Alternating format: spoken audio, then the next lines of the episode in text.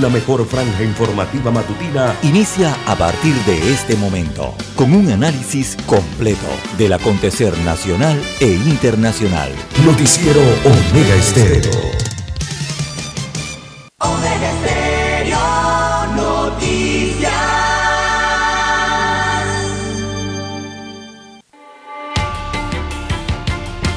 A continuación, los titulares, con los hechos que son noticias hoy.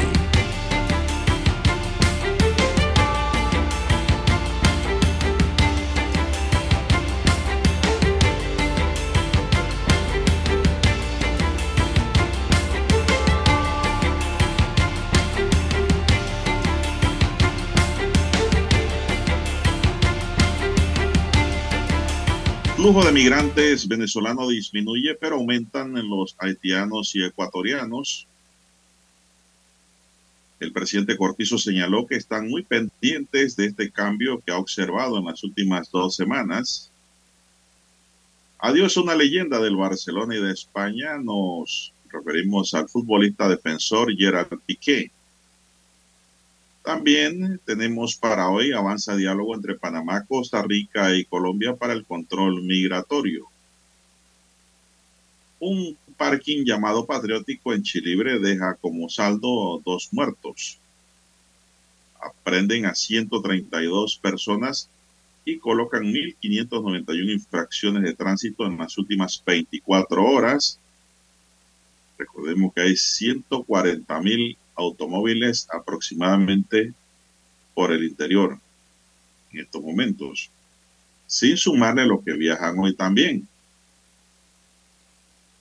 Pasaron que sea uno o dos días libres en el interior del país. Policía Nacional decomisa en Betania 13 armas de fuego. Sargento de la policía es atropellado por compañero accidentalmente y pierde la vida. El peso mexicano sorprende y es la tercera moneda más apreciada ante el dólar. También tenemos prácticos del canal participan en reuniones del Comité de Seguridad de la OMI. También para hoy, señoras y señores, tenemos que una persona intentó cruzar el río en su caballo y se ahogó.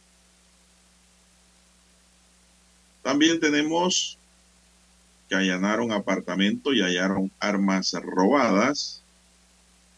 Pelea en un bar. Dejó como saldo un muerto. Esto ocurrió en las Margaritas de Chepo. También honores a la patria en todos los rincones del país. Ayer se celebró el 3 de noviembre, hoy se celebra el Día de la Bandera hoy 4 de noviembre. También tenemos, arzobispo pide que se deje de ver la corrupción como algo normal en el país. Exactamente, esto se ha viralizado como algo que no afecta. Oiga, la corrupción es algo terrible. También para hoy tenemos que Panamá no ofrece a migrantes viajes gratuitos a Venezuela. Señoras y señores, estos son solamente titulares. En breve regresaremos con los detalles de estas y otras noticias. Estos fueron nuestros titulares de hoy. En breve regresamos.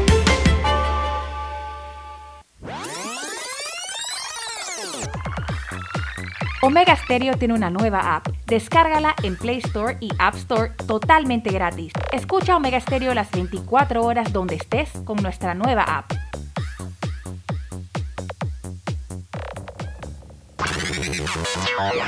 Desde el dominante Cerro Azul, Omega Estéreo cubre las provincias de Panamá, Colón, Darién, Panamá Oeste y las playas en los 107.3.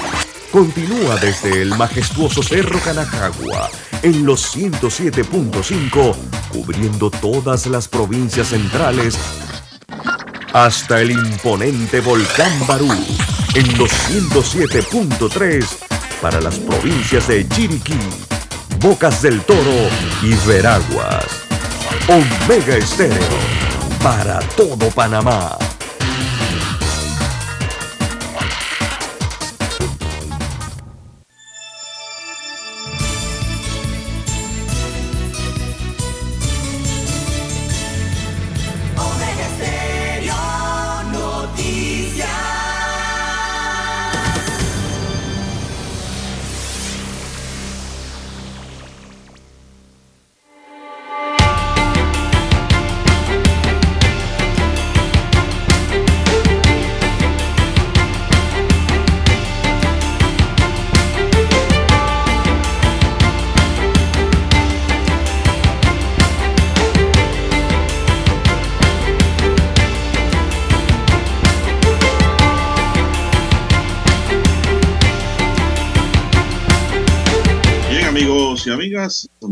Días. Hoy es jueves, ¿verdad?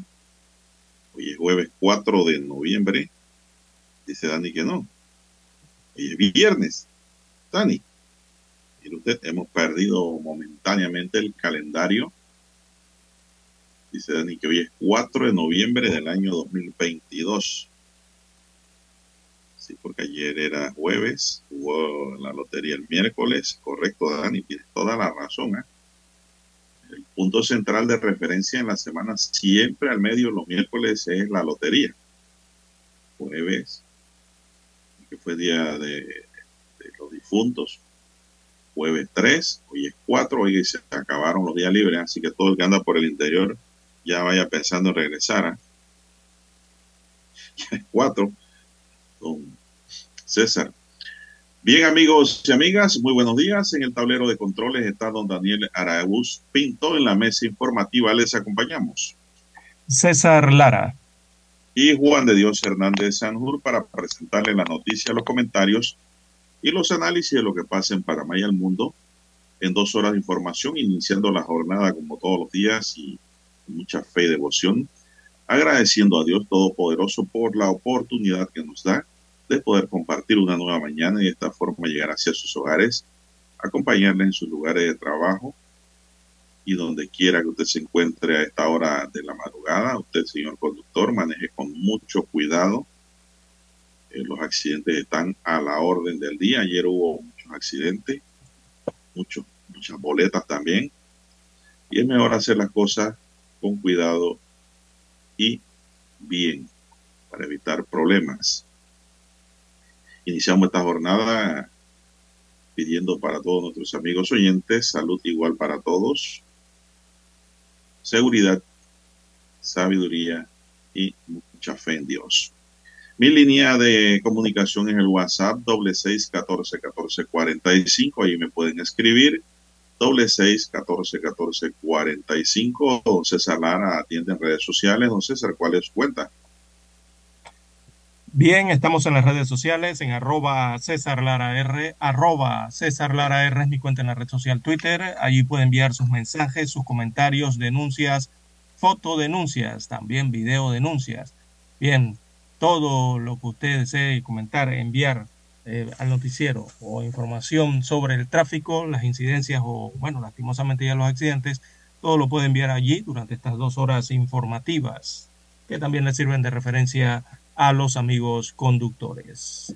Buenos días a usted, don Juan de Dios, a Daniel en la técnica, a todos ustedes, amigos oyentes, en las comarcas, las provincias, el área marítima donde llegan las dos señales de Omega Estéreo. También los que están en omegaestereo.com, allí la cobertura es a nivel mundial. Los que ya nos sintonizan en televisión, sí, en su televisor a través del canal 856 de Tigo, televisión pagada por cable a nivel nacional y los amigos oyentes que ya nos escuchan en sus dispositivos móviles y sus eh, celulares eh, a través de la aplicación, el apps de Omega Stereo. Si usted no lo tiene, bueno, usted lo puede descargar desde su tienda Android o iOS a su respectivo móvil. ¿Cómo amanece para este 4 de noviembre, Día de los Símbolos Patrios? Don Juan de Dios Hernández. Bueno, así es, don César. Bueno, muy bien, gracias, pero le hago una pregunta. Ahora se llama Día de los Símbolos Patrios, ya no es solo del Día de la Bandera. No, no, eso lo cambiaron a símbolos patrios. Antes era el Día de la Bandera, tan conocido históricamente. Tradicionalmente. Eh, lo ampliaron, más bien lo ampliaron, don Juan de Dios. Incluyeron el, el, los símbolos patrios y otros símbolos, bueno, yo incluiría hasta otros símbolos representativos de la nación. Se utiliza todo, don Juan de Dios, la bandera, el escudo, el himno nacional y otros eh, símbolos como eh, la flor del Espíritu Santo, la pollera y otros tantos, ¿no? Eh, que representan a nuestro país. Esto, muy bien, don César. Sabe que he notado, don César, que no hay muchas banderas. No, no, no hay mucha decoración eh, eh, en las calles para el tema de, los, de las fiestas patrias. Igualmente mm, eh, las tradicionales banderitas en los automóviles, don Juan de Dios, que eso era algo que uno veía, bueno, desde Sí. la, fin- en la semana ya finalizando octubre y arrancando el mes de noviembre. Eh, muy pocas banderas he visto, sobre todo en los automóviles, mm, ni de forma interna. Uno siempre ¿Usted normalmente... carga su bandera en, la, en el automóvil? Sí, claro, en mi automóvil sí. Eh, es que las banderas estas pequeñas que uno lleva dentro del parabrisas, ¿verdad? Allí en arriba del tablero, eh, le demoran a uno casi todo el año, dos años, hasta tres años. Se quedan allí, ¿no? toda una vida. Sí, dura toda una vida, la verdad es que sí. ¿Se Pero eh, no he visto tanta bandera este año, ni, ni, ni balcones decorados, eh, muy poco. Eh, mm, también un desfile, bueno, de- los desfiles patrios tradicionales, uno ve el tricolor allí más que nada en los cuadros de honor, ¿no? De los muchachos en las escuelas básicas y también escuelas secundarias. Eh, pero en cuanto a la decoración, sí ha estado un poco mm, eh, falente, ¿no? El- los corregimientos, eh, los distritos. Bueno, don César, yo espero que dentro de las pocas banderas que hay, sabe que hay una licencia para poner bandera en el comercio en estos días patrios, ¿no? Eh, sí, sí, hay una, hay una reglamentación. Sí, se puede poner en el comercio, pero de manera no correcta. Sí, claro. Pero claro. sí he notado que en la mayoría de los hogares, de las casas, por las barriadas por donde uno pasa, hay muy pocas banderas. No sé qué ha pasado con el fervor patrio panameño, qué ha ocurrido, pero la posición natural, don César, horizontal, es con el lado del hasta la izquierda del observador. ¿No? Posición natural horizontal con el lado del hasta izquierda del observador, el cantón de honor arriba del lado del asta. Es decir, don César, ¿cómo usted la pondría? Es la gran pregunta, ¿no? no, no, guíe, guíese por los colores, don Juan de Dios, sobre todo por la estrella y el campo Sí. azul. Esa es la mejor Color forma de rojo, guiarse. color ¿no? rojo va hacia afuera. Sí, siempre, casi no, siempre va hacia afuera, la verdad es que sí. Eh, Sí. Lo que hay que ver allí Color es eh, es horizontal, la estrella con el campo blanco, ¿no? Eh, es la que va siempre a, a- a la, bueno, del que la está colocando a la derecha, pero si usted la está observando o está observando al que la está colocando en su casa, en su edificio, o donde la vaya a colocar, la estrella azul siempre va hacia la izquierda, hacia arriba y a la izquierda, ¿verdad? Si la coloca de forma vertical, nuevamente sirve de guía la estrella azul. En este caso, iría a la izquierda. Si usted la está observando, iría a la izquierda de forma vertical. Eh, uno estrella, siempre se la guía estrella ¿no? con, esa, con esa estrella y el campo, la estrella de color azul y el campo blanco, ¿no? La estrella azul es la que te indica cómo Exactamente. va. Así es, si la tiene horizontal, la estrella azul va en la parte superior pegada al asta. Exacto. Hacia Y- la y si izquierda, la o sea, asta siempre va vertical, hacia la izquierda, ¿no? Y si la pone vertical, la estrella azul va a la izquierda, como usted bien dice, eh, pegado en caída, ¿no? Hacia abajo verticalmente, el rojo hacia abajo. Exactamente. Ahí no debe haber perdedero, César. Lo mismo el azul de la banda tricolor, ¿no? Eh, uno se guía por el es. azul siempre. si va horizontal, eh, si es una banda tricolor, el azul siempre va hacia arriba. Y si la coloca de forma vertical, entonces el azul allí sí cambia, va hacia la derecha, ¿no? Lo mismo pasa con la banda. Al colocar Correcto. la banda, el azul va arriba, Así es. Para que no pongan la cinta al revés o de cuadro de honor, o mención honorífica. Sí, tienen que estar pendientes a la hora de la Sí, formación. el azul en la parte superior de la cinta, cruzada, ¿no? Eso, eh, así es la posición correcta. Bueno, don César, vamos a entrar en materia, pues, informativa ya. Hemos dado aquí un pincelazo al tema de la bandera, es sumamente importante para todos los panameños. Hay que amar la bandera. La bandera es lo que te distingue, lo que te hace sentir tu fervor patrio, territorial. Y así, pues, estamos en Panamá celebrando el Día de los Símbolos Patrios, en donde resalta la bandera tricolor. Dani, vamos a una pausa y volvemos.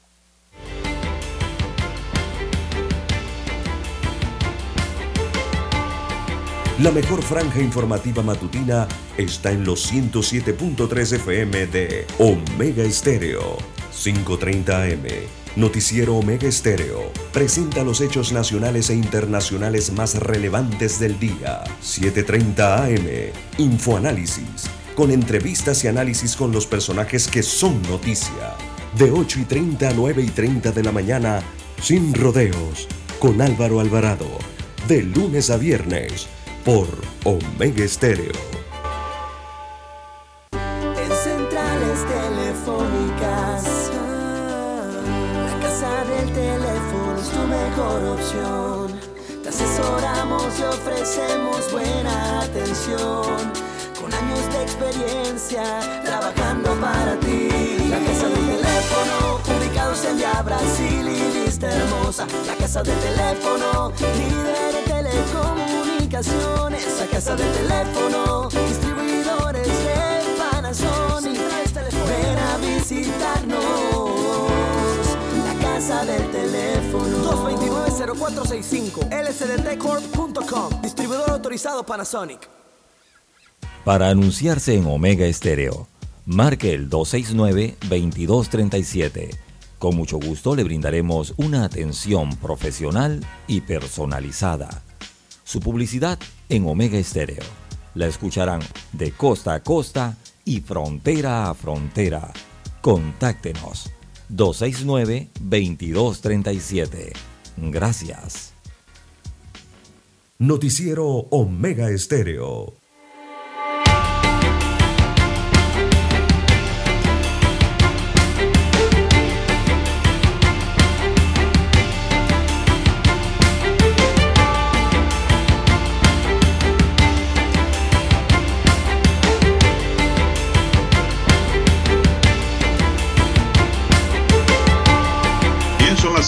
8.53 minutos, Panamá inició este 3 de noviembre las festividades del mes de la patria con la celebración de los 119 años de vida republicana.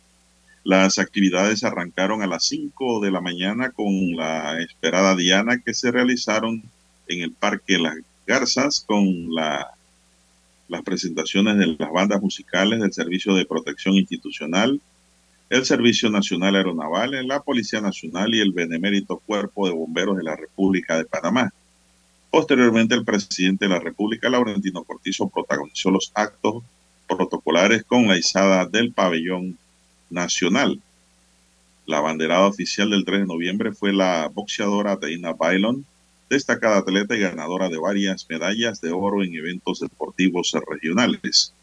Para esta ocasión y por primera vez, después de más de dos años de la pandemia por la COVID-19, los panameños tuvieron la oportunidad de acudir a las calles para disfrutar de las presentaciones de las gustadas bandas estudiantiles, institucionales e independientes. En la mañana con leve lluvia, propicia de la temporada, las bandas rindieron honor a la patria con destacadas piezas musicales, coreografías y bailes típicos con las rutas oficiales entre calle 50 y la plaza 5 de mayo. Las calles se tiñeron de rojo y azul. Para hoy día los símbolos patrios están programados porque las actividades inicien a las 9 de la mañana, don César. Así que ya sabe, pues. Puedes ir hoy a las 9 de la mañana a seguir celebrando. Son las 5.55 minutos, señoras y señores. Bien, ¿Qué de más don Juan de? Dios. bueno, ayer cayó una llovizna, cayó sobre todo aquí en Ciudad Capital, cayó lluvia en los corregimientos de, perdón, en los distritos de San Miguelito, también en el distrito de Panamá. Y hay varios corregimientos donde hay fila, eh, rutas del desfile, sobre todo el de la Ciudad Capital, Eh, fue tenaz la llovizna, ¿verdad? En el inicio de la mañana de los desfiles patrios a lo largo de la ruta de la avenida Balboa y también la ruta de la Nicanor o Barrio. Eh, hoy, don Juan de Dios, bueno, eh, hoy en el Caribe Oriental, en horas de la madrugada, se prevén algunas lluvias con actividad eléctrica. El resto de la vertiente perdón, va a estar nublado eh, según la carta meteorológica. Eh, habrán lluvias em, ligeras ocasionales, ese es el término.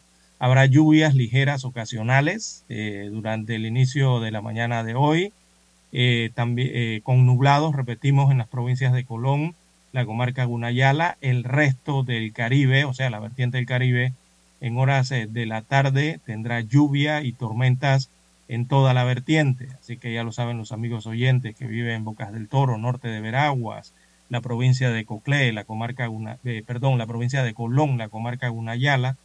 Eh, habrá algo de lluvias para horas de la tarde con tormentas a lo largo de la vertiente, eh, que se van a extender hasta horas de la noche, excepto hacia el oriente, que se espera un nublado para la noche. Eh, en el Pacífico, don Juan de Dios, donde vive la mayoría de la población panameña, desde el Pacífico Occidental, o sea, desde Chiriquí hasta el sur de Veraguas y sectores de la provincia de Coclé, eh, se prevén lluvias de variada intensidad al final de la madrugada, inicio del día, el resto de la vertiente con cielo parcialmente nublado, con lapsos nublados, con lluvias ligeras aisladas. Así que estará esa llovizna, ¿no? Eh, en esta ocasión esto va a predominar en horas de la mañana en gran parte de la vertiente del Pacífico. En horas de la tarde se prevén lluvias y tormentas en toda la vertiente Pacífico. Hacia región central y occidental las lluvias y tormentas se van a extender hasta horas de la noche. El resto de la vertiente permanecerá nublado y con lluvias ocasionales. Se refieren más allá a la parte oriental del Pacífico, hacia Darién y parte de la provincia, el sector este de la provincia de Panamá. Así que, don Juan de Dios, eh, festividades patrias con lloviznas pertinentes, eh, eh, lloviznas ligeras, lluvias ligeras en horas de la mañana y para la tarde sí habrá ya algo más de lluvias propiamente y tormentas. ¿Cómo no, don César? Ya lo saben, pues los amigos oyentes, a, de todas maneras, llevar sus paraguas ahí en la mochila, que ahora todo el mundo anda con mochila en Panamá, don César, como moda. Meta su paraguas, meta allí su capote. Sí, sí, sí, exactamente. Todo, todo, el mundo es turista ahora. Hasta los pelados que andan por los malls andan con una mochila en la espalda. Pues no metan su para, eh, capote allí y no se mojen. Bien, don César, y hablando de Salud, el ministro de Salud, Francisco Sucre, indicó que la medida de mantener el uso obligatorio de las mascarillas en el transporte público continuará por algún tiempo debido a que ha aumentado la positividad del coronavirus entre un 3 a un 5.5%. El COVID no se ha ido, ¿ah? ¿eh? Igual la gente tranquila, don César, y piensan que ya eso se fue, ¿no? El COVID está allí el doctor y secretario general de la Asociación de Médicos, Odontólogos y Afines de la Caja de Seguro Social, Fernando Castañeda, asegura que la decisión podría tener relación con la gripe estacional y otros virus que están entre nosotros. Sin embargo, la endemicidad del COVID se va disminuyendo. En lugares hacinados se debe usar la mascarilla. Además, el panameño debe ir adquiriendo hábitos como taparse el rostro si va a estornudar, no hablar sin mascarilla frente a otros y los enfermos no deben ir a trabajar para no diseminar la enfermedad a las demás personas. El último informe del Ministerio de Salud confirmó 990.413 casos acumulados. El último informe que nos ha llegado dice detectamos un poquito de aumento en la positividad. Por eso hemos decidido mantener la mascarilla en el transporte, dijo el ministro Sucre. Así que hay que seguir usando la mascarilla en el transporte. Con César, háblese de buses y háblese de, del metro. Esa es la regla. Bien, vamos a hacer una pausa para escuchar nuestro himno nacional.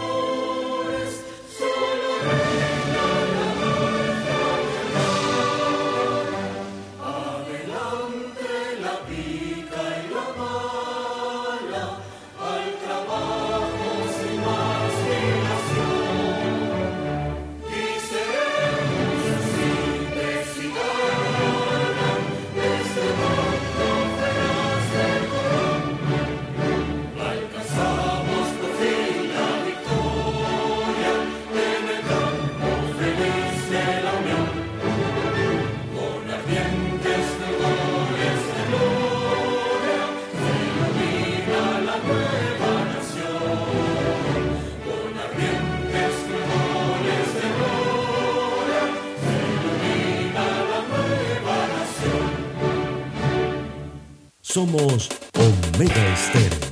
41 años de profesionalismo, evolución e innovación.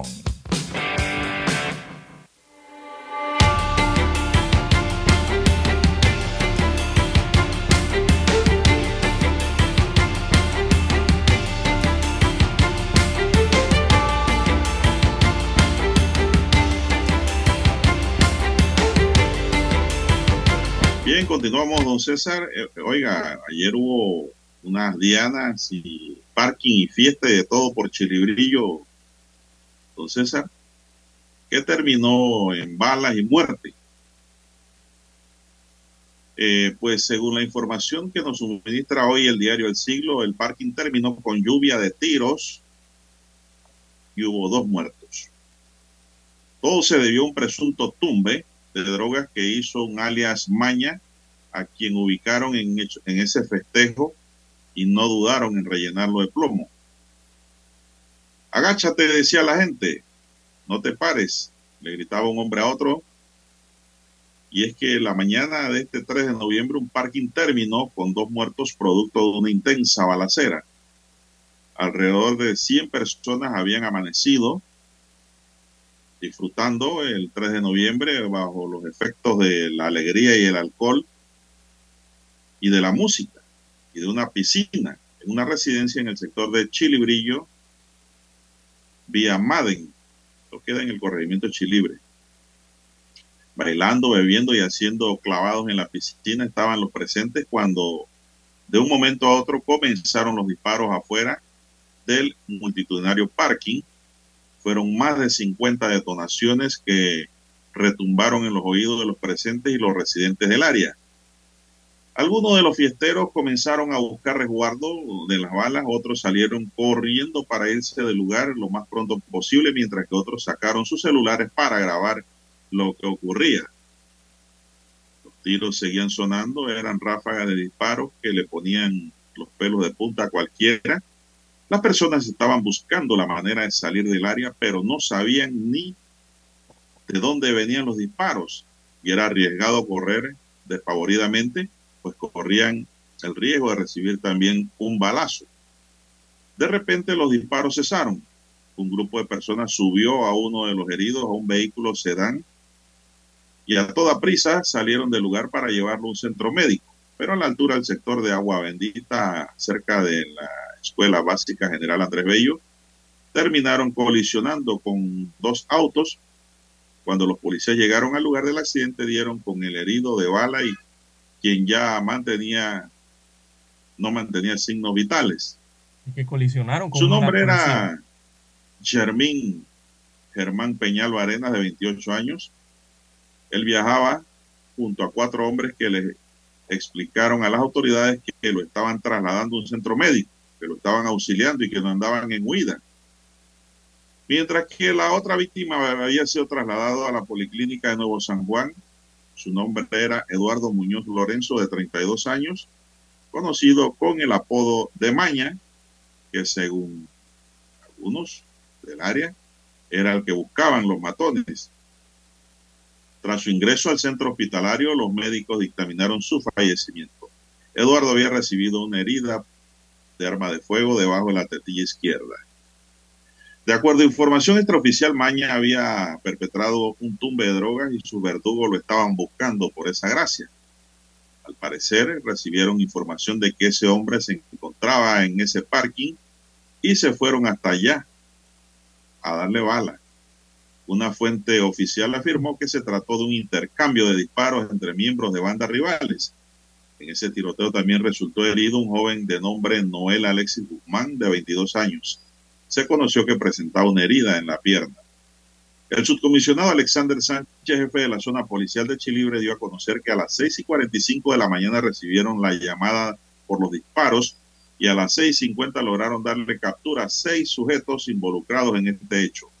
La policía soltó a todos sus hombres preparados para esos eventos. Estos hombres serán ahora pues llevados los seis ante un juez de control de garantías para que enfrenten el debido proceso por estos hechos, dijo el uniformado. Sánchez sostuvo que este conflicto se dio por rencillas entre pandilla y porriñas territoriales. En la escena se encontró un arma de fuego tipo pistola eh, sin número de serie visible, estaba limada. La Fiscalía de Homicidios y Femicidio se trasladó a la escena para recabar más información sobre esta investigación. En ese parking había más de 100 personas quienes no entendían qué estaba ocurriendo y pasaron tremendo susto en su vida, don César. Esto ocurrió amanecer ayer en Chilibrillo, según la crónica que les acabo de dar a conocer. Así es, dos víctimas en este hecho, este parking eh, patriótico y colisionaron, fue que colisionaron a la, a la unidad de transporte de policía, eh, don Juan de Dios, en, cuando se dirigían, ¿no?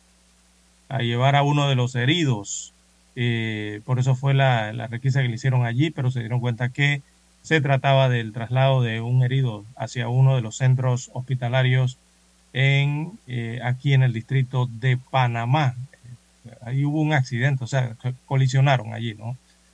Eh, bueno, y esto ocurre al inicio de las festividades patrias. Lamentable eh, la situación. Hay que tener cuidado con estos parking, don Juan de Dios. Ya desde hace rato se viene hablando de este tipo de festividades y lo que ocurre en ellas.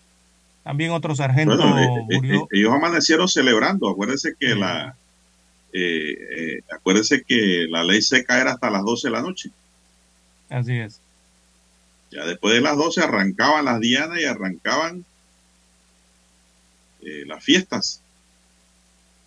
Y estos muchachos que estaban, que se veían sanamente divirtiéndose allí, haciendo clavados, nadando en la piscina, se veía como algo normal, ¿no?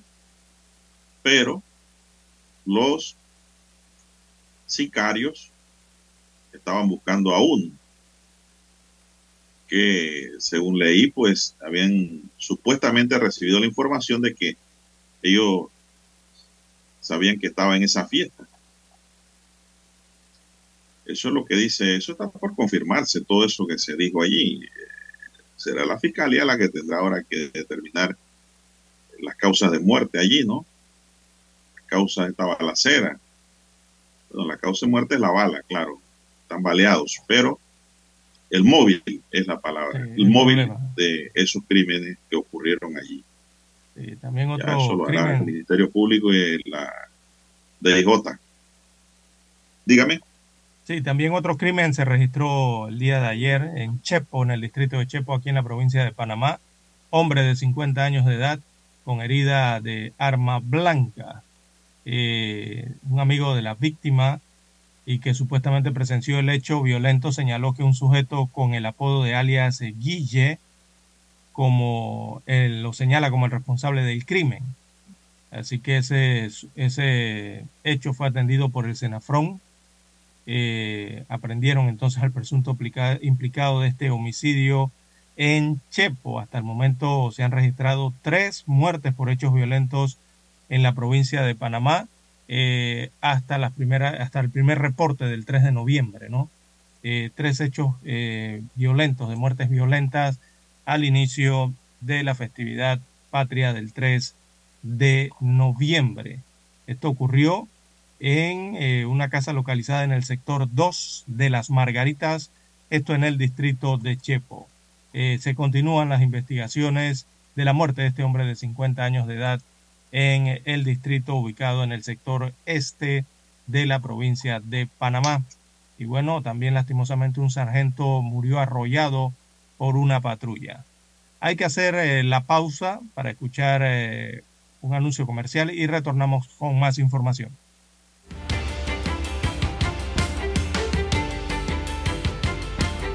La mejor franja informativa matutina está en los 107.3 FM de Omega Estéreo. 5.30 AM.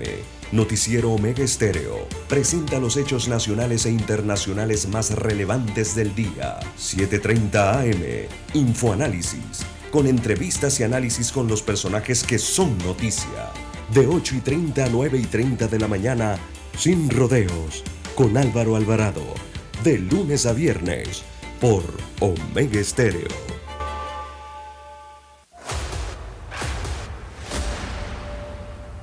Desde los estudios de Omega Estéreo, establecemos contacto vía satélite con la voz de América.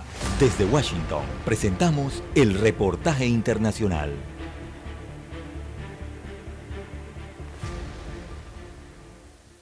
Acciones intimidatorias en contra de la prensa libre, detenciones, exilios obligados y asesinatos de periodistas marcan una constante al describir la situación de la libertad de expresión en las Américas. Así concluye la Sociedad Interamericana de Prensa durante su asamblea anual y destaca además los 11 homicidios de periodistas y trabajadores de los medios ocurridos en México desde el pasado mes de abril, sin que las autoridades hayan podido esclarecer algunos de ellos.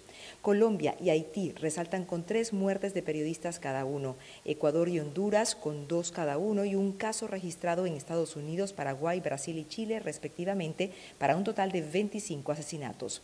El organismo exhortó a los gobiernos y autoridades de diversas localidades a que les den prioridad a las investigaciones de homicidios de periodistas y promuevan medidas eficaces que garanticen la protección de los trabajadores del periodismo, las estructuras de los medios de comunicación y los instrumentos necesarios para ejercer la labor de informar, como es el caso de la Internet. Ecuador y Paraguay están de hecho creando mecanismos de protección a la prensa, uniéndose a Brasil, Colombia, Honduras y México, que ya han avanzado en iniciativas similares. Casos relevantes en el hemisferio, Venezuela, Cuba y Nicaragua, que volvieron a ser calificados como países sin libertad de expresión alguna, de acuerdo con la medición hecha por el índice de Chapultepec, que es el barómetro que mide diversas variables de la situación de la prensa. Otro país que destaca es El Salvador, donde dos periodistas permanecen presos y diez más salieron al exilio debido a prácticas hostiles por parte del gobierno del presidente Nayib Bukele, quien ha intensificado, según la CIP, sus amenazas contra la prensa desde el decreto del estado de excepción para combatir las pandillas. Finalmente, la Sociedad Interamericana de Prensa ha renovado su directiva y la presidencia fue asumida por el periodista del diario The New York Times, Michael Greenspan, quien se desempeñará en el cargo por el lapso de un año. Desde Madrid les informó Natalí Salas Guaitero de La Voz de América. Escucharon vía satélite desde Washington el reportaje internacional. Noticiero Omega Estéreo.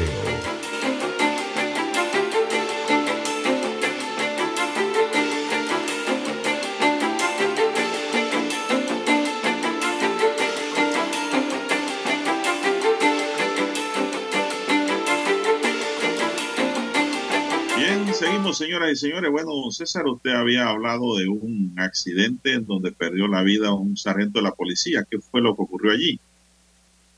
Eh, sí, don Juan de Dios, eh, la unidad o el sargento de nombre Carlos Manuel Martínez Sánchez eh, es la unidad de la Policía Nacional que murió, lastimosamente, atropellado por el conductor de una patrulla. Así que este sargento de la Policía Nacional murió atropellado por el conductor de la patrulla en la que se transportaba en el hecho ocurrido en el sector 3 de, de la 24 de diciembre. Así que los informes preliminares indican que el uniformado se bajó de la patrulla para ir a un mini super y al caminar por la parte de atrás eh, del vehículo policial, el conductor dio reversa sin percatarse que Martínez estaba allí y lo arrolló contra otro automóvil. El policía fue trasladado hacia el centro hospitalario donde murió a eso de las 7.20 de la noche a causa de los politraumatismos ante las lesiones en el tórax, la cabeza y las extremidades.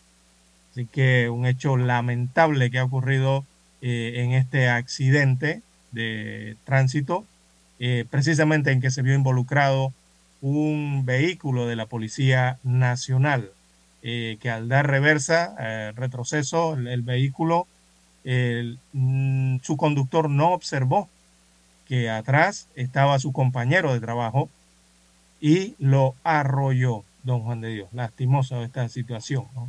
un hecho como Si era un automóvil tipo pick-up. Sí, alto, no alto, un automóvil alto. Sí, como no. Y pues lo, como quien dice, lo, lo, lo, agarró de emparedado. Accidentalmente. ¿eh? Esto ocurrió pues ayer, lamentablemente, no. Parece, esto es increíble. La verdad es que, don César, pienso que la policía tiene que entrenar bien a sus conductores.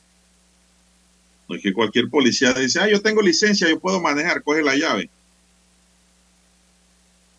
No es lo mismo manejar un vehículo particular que manejar un patrulla, don César. Así es. Que manejar una ambulancia, un carro de bomberos, un tráiler.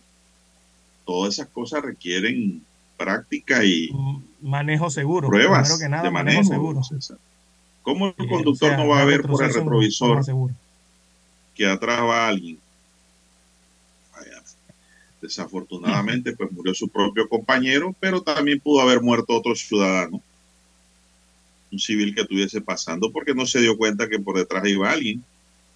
Sí, no lo vio, evidentemente. la mayoría de los accidentes. Usted va a tirar reversa, tiene que tener mucho cuidado porque no ven al y usar, don César, y usar los retrovisores. Lamentablemente estos carros no tienen cámara, porque hoy ya todos los carros vienen con cámara, que te da un panorama de la parte posterior, ¿no?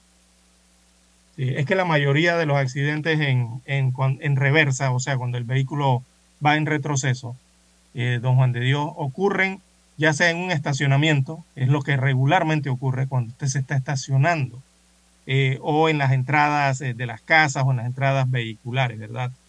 Eh, y, y tiende a ocurrir porque no se ve. O sea, simplemente el conductor no ve al, al peatón, no ve a otro vehículo que esté detrás, a veces lo colisionan, y, o a la víctima, ¿no? Lastimosamente. Entonces, eh, hay que dar reversa de forma segura, eh, don Juan de Dios. Y, le voy a decir algo, ¿ah? Diga. Dar reversa, don César, dar reversa en un pick-up no es fácil. Sí, los automóviles altos. No es fácil si no tiene cámara. ¿Por qué? Porque es difícil calcular la distancia por el vagón. Es que tienen más puntos ciegos, exacto, es lo que usted acaba de decir. Es difícil. Más puntos ciegos. Y entonces, por ejemplo, yo que tengo un pick-up, cuando voy hacia atrás, don César, ha llegado el momento en que yo creo que quedo en feo porque prefiero bajarme y fijarme bien qué, distancia me queda para poderme estacionar, a seguir dándole chocar a alguien y tener que pagar un daño. Y eso que tiene cámara de retroceso y todo, no te baja. No tengo, se dañó. Ah, en el pick-up no tiene. Ah, en el otro vehículo sí. Entonces, ese es el cuidado que hay que tener cuando se maneja un pick-up o un camión. Entonces, hay que tener mucho cuidado. Y otra cosa, don César, yo veo policías en la calle que no saben manejar. ¿Cómo cometen las infracciones? Sí, ayer me Y encontré después uno de sacan la boletera para ponerle una boleta a uno. Y no Ayer saben me ni manejar. uno de frente en, en sentido contrario. Yo los he visto manejando. Imprudentes en el timón. ¿Por qué? Porque no reciben los seminarios para manejar patrulla como debe ser. Y si se los dan, no aprenden, pues. En estas cosas hay que tener mucho cuidado. Aquí se perdió la vida por un sargento.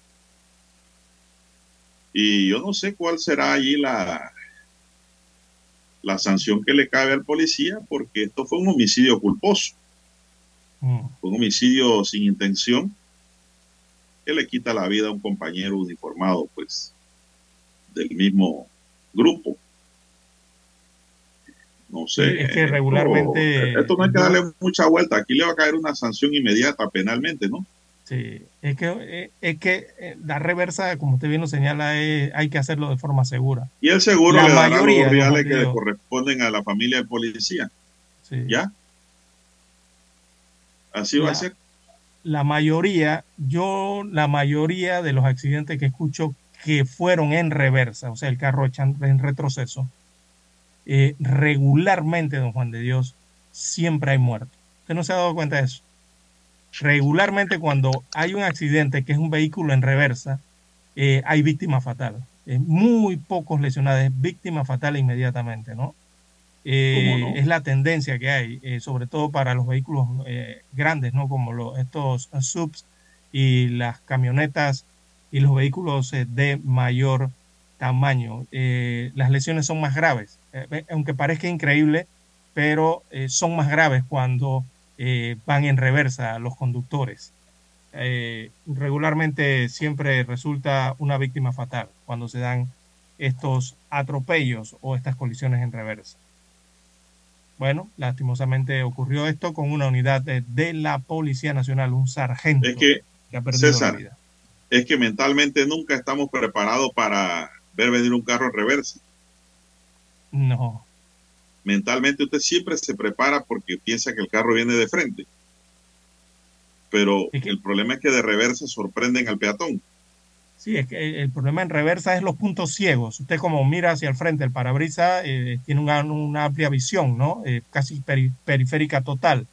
Pero en reversa no, porque usted tiene que utilizar los aparatos que tiene el vehículo. O utiliza los pocos retrovisores que tiene, si son pequeños, eh, más problema tiene para la visual, eh, y las cámaras, pero no dan el ángulo total, como si usted estuviera viendo de frente, ¿no? El conductor.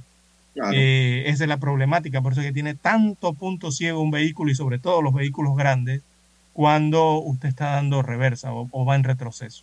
Esa es la gran problemática de esos accidentes. Bien, una Bueno, lástima lo ocurrido cuidado. entonces con la unidad de la Policía Nacional. Dígame. Bueno, me informan aquí, don César, de allá de las tablas de los santos, dice que ayer anoche llovió toda la noche. Imagínese. sí. No, es que el que, pronóstico de lluvias eh, que para llovió por estas allá bastante ayer. Bien, señoras y señores, bueno, también el cielo está oscuro, don César, está gris. Hoy 4 de noviembre en Ciudad Capital, lo que Claro, indica que sí. hoy va a llover también. Sí, hay que El recordar que hay un- hay que recordar que hay un anuncio de eh, prevención de lluvias eh, y lluvias abundantes en algunos puntos de la República, algunas tormentas en todo el país, eh, y eso va a ser durante las festividades patrias, 3, 4, 5, eh, hasta 6, me parece que está el día 6 el aviso de prevención de los meteorólogos de ETESA, eh, en el que están advirtiendo incluso hasta posibles inundaciones y deslizamiento de tierra. Recordemos que octubre ha sido un mes muy lluvioso, entonces eh, ahí está saturada la tierra, ¿no? Eh, situaciones que tienden a, a- a provocar los que son los deslizamientos y los deslaves y sobre todo las inundaciones. Así que a tener la Bien, precaución debida. Hablando de lluvia, inundaciones y crecidas de río, el cuerpo sin vida de Juan Pineda, de 37 años, residente en Tabacal, de Las Palmas, provincia de Veraguas, quien había sido reportado por sus familiares como desaparecido, fue hallado varios días después en avanzado estado de descomposición. Lamentablemente, pues, rescatistas del Sistema Nacional de Protección Civil dieron con la localización del hombre aproximadamente unos 3 kilómetros de distancia donde fue visto por última vez cuando intentaba cruzar el río Zapotillo. con una víctima por inmersión en Veraguas, ya suman a 17 las personas que han perdido la vida por esta causa en lo que va de este año 2022, al intentar cruzar ríos o quebradas con elevados niveles en sus cauces, don César. Aquí el fallecido, pues, trató de cruzar el río a caballo, César. Y se lo llevó una cabeza de agua. Son las 6.27 minutos, César. Lo más seguro, que el, lo más seguro don César, que es que el caballo sí pudo salir. Buen nadador. Los caballos saben nadar. No crea que porque son caballos no saben. Hay caballos que saben mucho. ¿eh? de verdad, don César. Así es. Bien. Hay que hacer la pausa. tenemos para el cierre de este los periódicos. Ya hay que hacer un alto. Vamos a escuchar el periódico. Pues. Vamos al periódico. Para anunciarse en Omega Estéreo, marque el 269-2237. Con mucho gusto le brindaremos una atención profesional y personalizada. Su publicidad en Omega Estéreo. La escucharán de costa a costa y frontera a frontera. Contáctenos 269-2237. Gracias. 730 AM. Infoanálisis, con entrevistas y análisis con los personajes que son noticia. La mejor franja informativa matutina está en los 107.3 FM de Omega Estéreo, cadena nacional. Desde los estudios de Omega Estéreo, establecemos contacto vía satélite con la voz de América. Desde Washington, presentamos el reportaje internacional.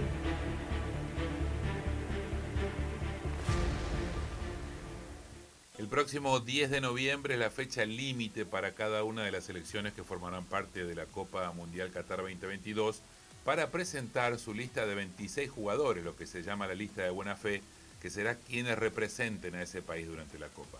Pero hay un caso muy curioso.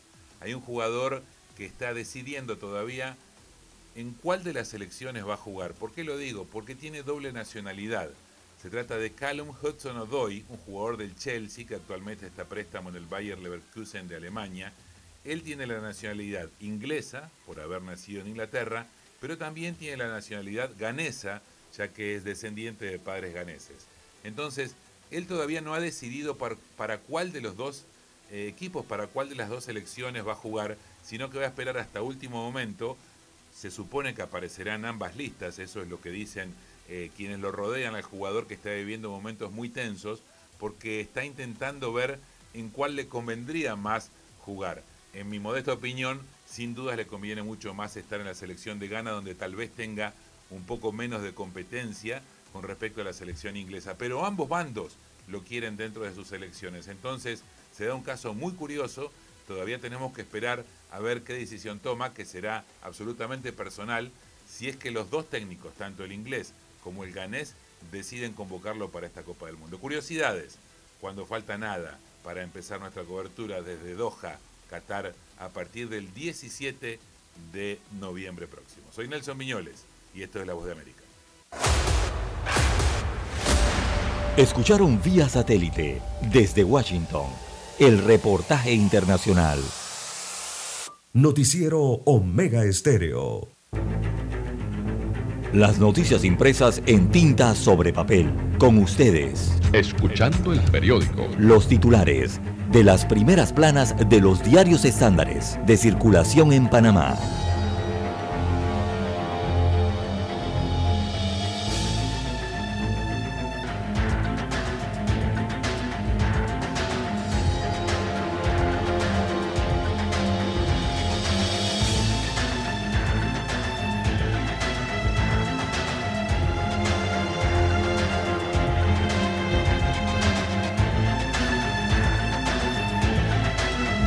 Bien, amigos oyentes, el diario La Prensa titula para este viernes 4 de noviembre del año 2022.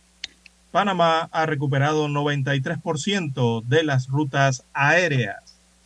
Destaca la información de Reina Hernández del diario La Prensa eh, respecto al transporte aéreo que Panamá está a punto de completar su mapa de conexiones aéreas internacionales con la llegada este viernes de los vuelos de Air Canada que retoma operaciones eh, luego de la suspensión por la pandemia de la COVID-19. Según la Asociación Latinoamericana y del Caribe de Transporte Aéreo, que es la ALTA, el eh, país eh, es uno de los que cuenta con más rutas aéreas internacionales en la región, luego de México. Así que hoy llega el vuelo de Air Canada, eh, que retoma entonces operaciones en el país. Comienza a completarse el mapa de conectividad. Solo faltan los vuelos desde China cuando regrese Air China, que también suspendió por motivos de la pandemia. Bien, en otros títulos eh, del diario La Prensa, Folclor, Bandera, Patria y Políticos, peligroso cóctel. Destaca la información que con el calendario electoral de 2024 tocando las puertas, los políticos de todos los partidos se tomaron las fiestas eh, tradicionales eh, de los pueblos, fenómeno que se extiende a las fechas de las celebraciones patrias diputados y otros políticos agarraron la bandera de estas fiestas que en muchos casos están financiadas con fondos públicos. También eh, para hoy tenemos, amigos oyentes, en el diario La Prensa, tres edificios frente al PH Urbana podrán ser habitados luego de la tragedia. Así que se trata de tres edificaciones que son vecinas al PH Urbana podrán ser eh, habitados en los próximos días, informó Ángel Delgado, él es el director de calamidades conexas del Cuerpo de Bomberos de Panamá. Así que se trata de los edificios Sofía, Diana y Victoria. Están ubicados frente al PH Urbana, que sufrió una explosión el pasado primero de noviembre. También para hoy, amigos oyentes, eh, ni Contraloría ni IFARU frenan la politiquería con las becas. Hay un análisis hoy del abogado Rodrigo Noriega que destaca que ante el hecho de que ni el director del Instituto para la Formación y Aprovechamiento de Recursos Humanos, IFARU, ni el Consejo Nacional de dicha entidad han blindado de los políticos a uno de sus programas eh, de becas, eh, solo quedaba una salida. Eh, la Contraloría, entidad que tampoco ha hecho nada, dice el abogado Noriega. También para hoy la prensa titula en la sección de economías, Fondo Monetario Internacional, la inflación es el mayor riesgo para Latinoamérica. En los deportes, en el tema del baloncesto, la Academia Hebrea se corona invicta en la sesión, sección perdón, Vivir Más. Eh, para hoy, bueno, desarrollan el tema, el reportaje, restaurantes locales entre los mejores de, América Latina. También en esa misma sección hay un reporte interesante de la antigua ruta migratoria entre Uruguay y Panamá. Veamos la fotografía principal que destaca hoy el diario La Prensa. Eh, la titulan, o su pie de foto es 3 de noviembre, que viva Panamá, destaca el rotativo.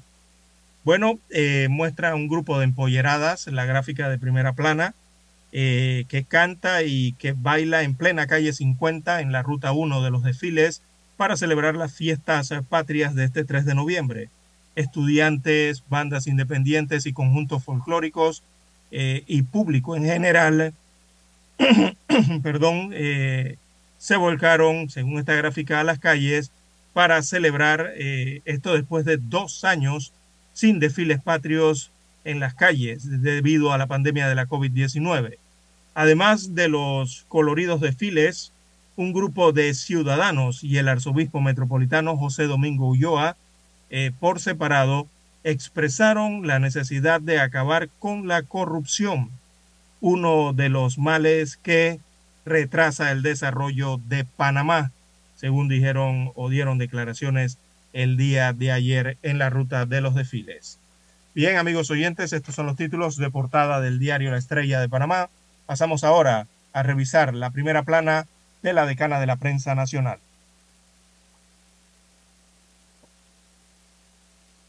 Bien, la decana de la prensa nacional, eh, la estrella de Panamá. Adelante, don Juan de Dios, con los titulares eh, de la estrella. ¿Cómo no, don César? Aquí moviendo el periódico. Flujo de migrantes venezolanos disminuye, pero aumentan los haitianos y ecuatorianos. El presidente Cortizo señaló que están muy pendientes de este cambio que ha observado en las últimas dos semanas. Adiós a una leyenda del Barcelona y de España. El defensor Gerald Piqué anunció su retirada del fútbol luego de tener un largo y más que gratificante recorrido a nivel profesional. El de mañana será su último partido en el Camp Nou, así que pues lo sabe. Se va Gerald Piqué. Algunos dicen que se lo llevó Shakira. Otros dicen que no, que ya el hombre no, no quiere jugar más otros dicen que está desmotivado, otros dicen que no, que ya el hombre quiere pasar a otra fase del fútbol. Pero en fin, eh, Piqué pues dejó una larga historia en el buen fútbol europeo. Lo que no sé si está convocado don Dani. Eh, no, no está convocado para nada. Hacia una investigación colectiva e inclusiva y transdisciplinaria, en Panamá se creó el Sistema Nacional de Investigación como un programa de reconocimiento a la excelencia en investigación que establece incentivos económicos para apoyar el desarrollo de la investigación científica. Panamá avanza en lo científico, ¿ah? y esto sí no es para taquillar, que hay que estudiar de verdad y saber Seguimos con otros titulares del diario La Estrella de Panamá. Sequía y régimen de lluvia es una realidad de Europa y de Panamá. Ayer hubo inundaciones en la provincia de Colón, el aguacero que cayó también. ¿eh? Panamá es un país estancado ante la lluvia, don César y don Dani. Con la mínima caída de lluvia se inundan las calles de Panamá. Es un país estancado, donde sus desagües están obstruidos Avanza diálogo entre Panamá, Costa Rica y Colombia para el control migratorio. Parking Patriótico en Chilibre deja como saldo dos muertos. Aprenden a 132 personas y colocan 1.591 infracciones de tránsito en las últimas 24 horas. Policía Nacional decomisa en Betania 13 armas de fuego.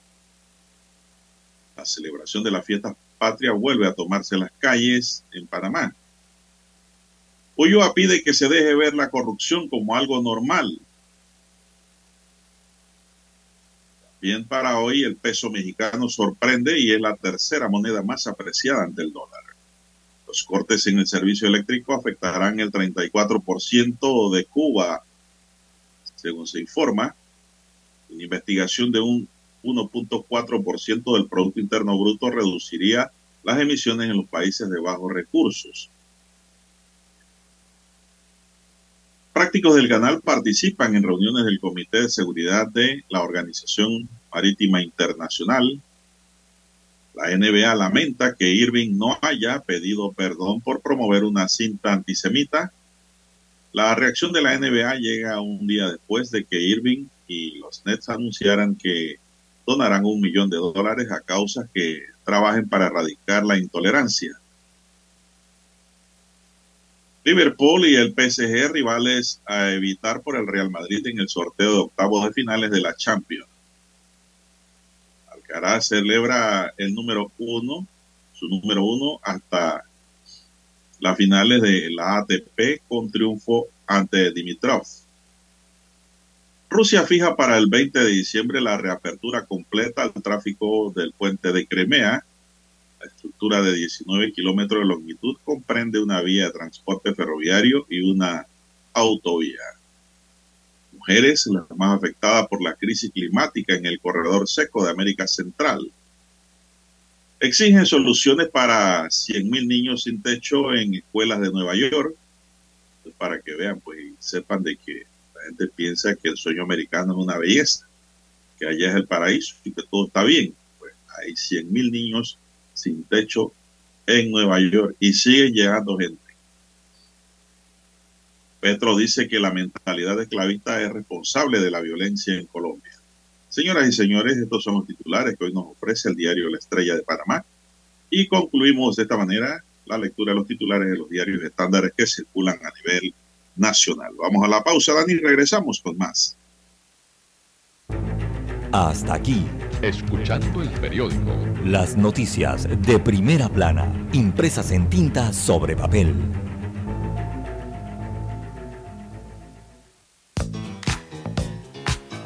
Desde el dominante Cerro Azul en los 107.3. 107.3.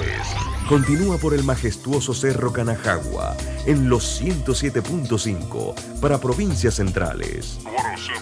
Hasta el imponente Volcán Barú. Volcán Barú en los 107.3. Transmite Omega Estéreo, cadena nacional simultánea. Noticiero Omega Estéreo. Desde los estudios de Omega Estéreo, establecemos contacto vía satélite con la voz de América. Desde Washington, presentamos el reportaje internacional.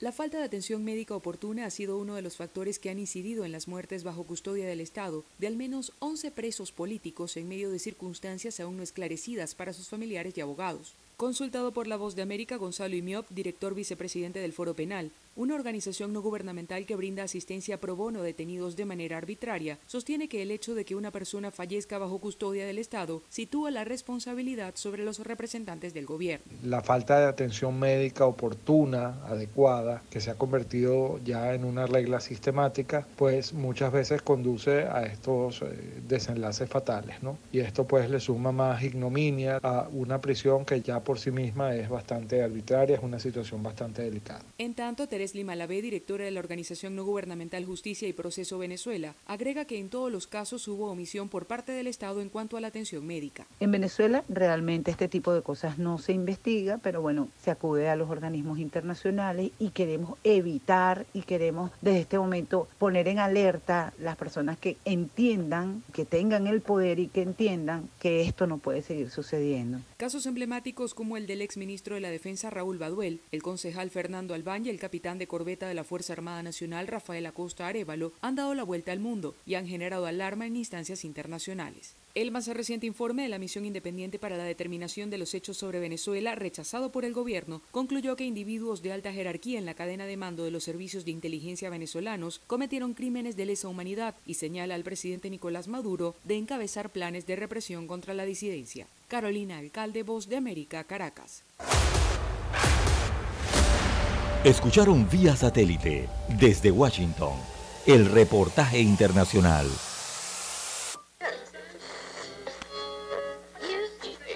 Cuando nadie creía en el FM estéreo, Esta es la nueva generación en radio. Esta es la generación Omega. Construimos el camino que seguirían las demás. Omega Estéreo. 41 años de profesionalismo, evolución e innovación. Problemas de tierra, reclamos por accidentes, despidos injustificados, reclamos de herencias, sucesiones, daños y perjuicios. Todo problema legal civil, penal y laboral, consulte al 6614-1445. Licenciado Juan de Dios Hernández le atiende. 6614-1445. Con atención en Panamá, Panamá Este, Panamá Oeste, Colón, Coclé, Santiago, Herrera y Los Santos. Anote y consulte 6614-1445. Es momento de adentrarnos al mar de la información. Este es el resultado de nuestra navegación por las noticias internacionales más importantes en este momento.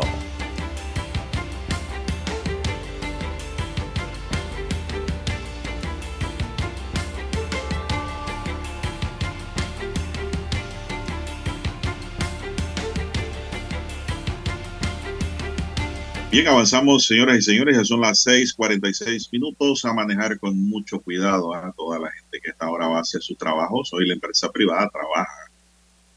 Casi toda la empresa privada trabaja y las que pues, no trabajaron ayer con más razón. Aunque ayer pues eh, vi que muchas empresas privadas, sobre todo el comercio, abrieron sus puertas. Porque ya la gente se prepara para comprar eh, pinturas, qué sé yo, para dar mantenimiento a sus casas. Y muchos ya empezaron a comprar sus artículos decorativos de Navidad. Otros andan abonando juguetes para sus niños. En fin, hay una actividad económica eh, bastante movida en Panamá. Y hoy es un día laborable para la empresa privada. Las autoridades rusas han fijado el 20 de diciembre como el día en que el puente de Kerch, que enlaza Rusia con la península de Crimea, vuelve a abrirse de forma completa al tráfico después de sufrir una explosión a principios de octubre. El gobierno ha asignado los fondos necesarios para la restauración del puente de automóviles. Planeamos iniciar el tráfico el 5 de diciembre en un carril y el 20 de diciembre completamente, ha dicho el viceprimer ministro ruso, Mara de. Yusnalim, quien ha mantenido este jueves una reunión al respecto con el presidente de Rusia, Vladimir Putin, ha detallado que el día de hoy el transporte de personas y mercancías en ambos sentidos se lleva a cabo tan solo por los carriles del margen izquierdo, según la agencia noticiosa TAJ. El puente de Kerch fue escenario a primera hora del 8 de octubre de una enorme explosión atribuida a un tanque de combustible que estaba siendo transportado por ferrocarril, que destruyó parte de la infraestructura, según informaron las autoridades rusas de la península. El puente, también conocido simplemente como el puente de Crimea, es considerado como una importante ruta de suministro logístico para las fuerzas rusas en Crimea y en el sur de Ucrania ocupada por Rusia. La estructura de 19 kilómetros de longitud, puente largo, ¿ah? Comprende una vía de transporte ferroviario y una autovía, inaugurado por Putin en 2018. Se trata de una de las obras de infraestructura más importantes de la península desde su anexión a Rusia en el año 2014. Bien, son las 6:49 minutos. También tenemos en el plano internacional que el presidente de Colombia, Gustavo Petro, señaló y la mentalidad esclavista de las élites del país como la mayor responsable de la violencia y afirmó que esta, esta aún persiste. La esclavitud marcó el nacimiento de la cultura colombiana e incluso el nacimiento de la república. Permanece en la Colombia contemporánea y en la cultura de las élites, afirmó el mandatario durante la ceremonia de posesión de María Valencia Haitán como nueva directora del Centro Nacional de Memorias Históricas durante el acto celebrado en la Casa de Nariño en Bogotá, el mandatario lamentó que su país se ha convertido en una de las sociedades más desiguales de la tierra y recalcó que la violencia tiene una raíz en la exclusión. Asimismo, al mismo tiempo, Petro reivindicó la gran histórica y la carga del nombramiento de la nueva directora de este centro, quien es nieta del ex candidato presidencial Jorge Eliezer Gaitán, cuyo magnicidio en el centro de Bogotá el 9 de abril de 1948 desembocó en una oleada de protestas masivas bautizadas como el Bogotazo, que fueron la antesala del conflicto armado en el país. Petro definió a la familia Gaitán como víctima pese a que no era esa la categoría que se usaba en esos tiempos. Y agregó que con esta nueva dirección será la víctima la que tenga hoy en sus manos la verdad histórica de Colombia y no el victimario. Son las 6.51 minutos. Así es, mantenemos 6.51 minutos de la mañana. Don Juan de Dios en los Estados Unidos de América, para la parte norte del continente, eh, en aproximadamente unas dos horas, eh, comenzarán los despidos masivos en la compañía Twitter. Hace algunas horas se informó Elon Musk es el nuevo propietario del Twitter, en las redes sociales, que va a despedir aproximadamente un 50% de los empleados de la compañía. Imagínese usted. Así que les envió hace algunas horas atrás eh, correos electrónicos en las que dice, abro comillas, le cito, comenzaremos el difícil proceso de reducir nuestra planilla global este día viernes. Así se confirmaron entonces las noticias del plan de despidos masivos en la red social de Twitter desde que Elon Musk eh, la compró hace una semana. Así que el mensaje decía que todos los empleados recibirán noticias el viernes por la mañana cuando abran las oficinas en California, pero no especificaba cuántos se verán afectados. Eh, según los que ya ha dicho el propio Moss, eh, aproximadamente sería la mitad de la compañía la que va a despedir. Recordemos que la semana pasada asumió el cargo prácticamente como directivo único del Twitter y despidió, despidió eh, incluso al aire en programas, ¿verdad? En vivo, despidió a la mayoría de los directivos de esa compañía. Así que ahora va con la parte gruesa entonces de los trabajadores. El Washington Post eh, dice hoy temprano, titula, eh, compañía va a despedir el 50% de aproximadamente 7.500 empleados que tiene.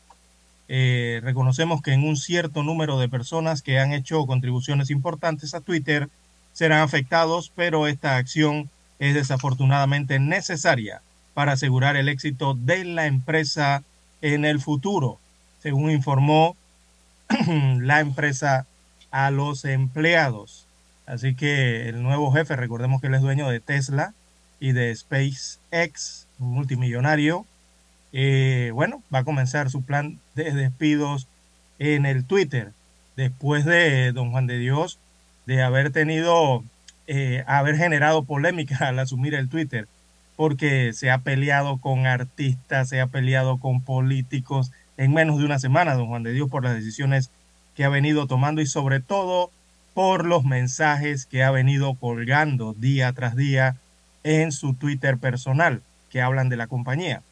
Eso no le ha granjeado para nada eh, eh, eh, amigos a Elon Musk. y la principal entonces decisión está de cobrar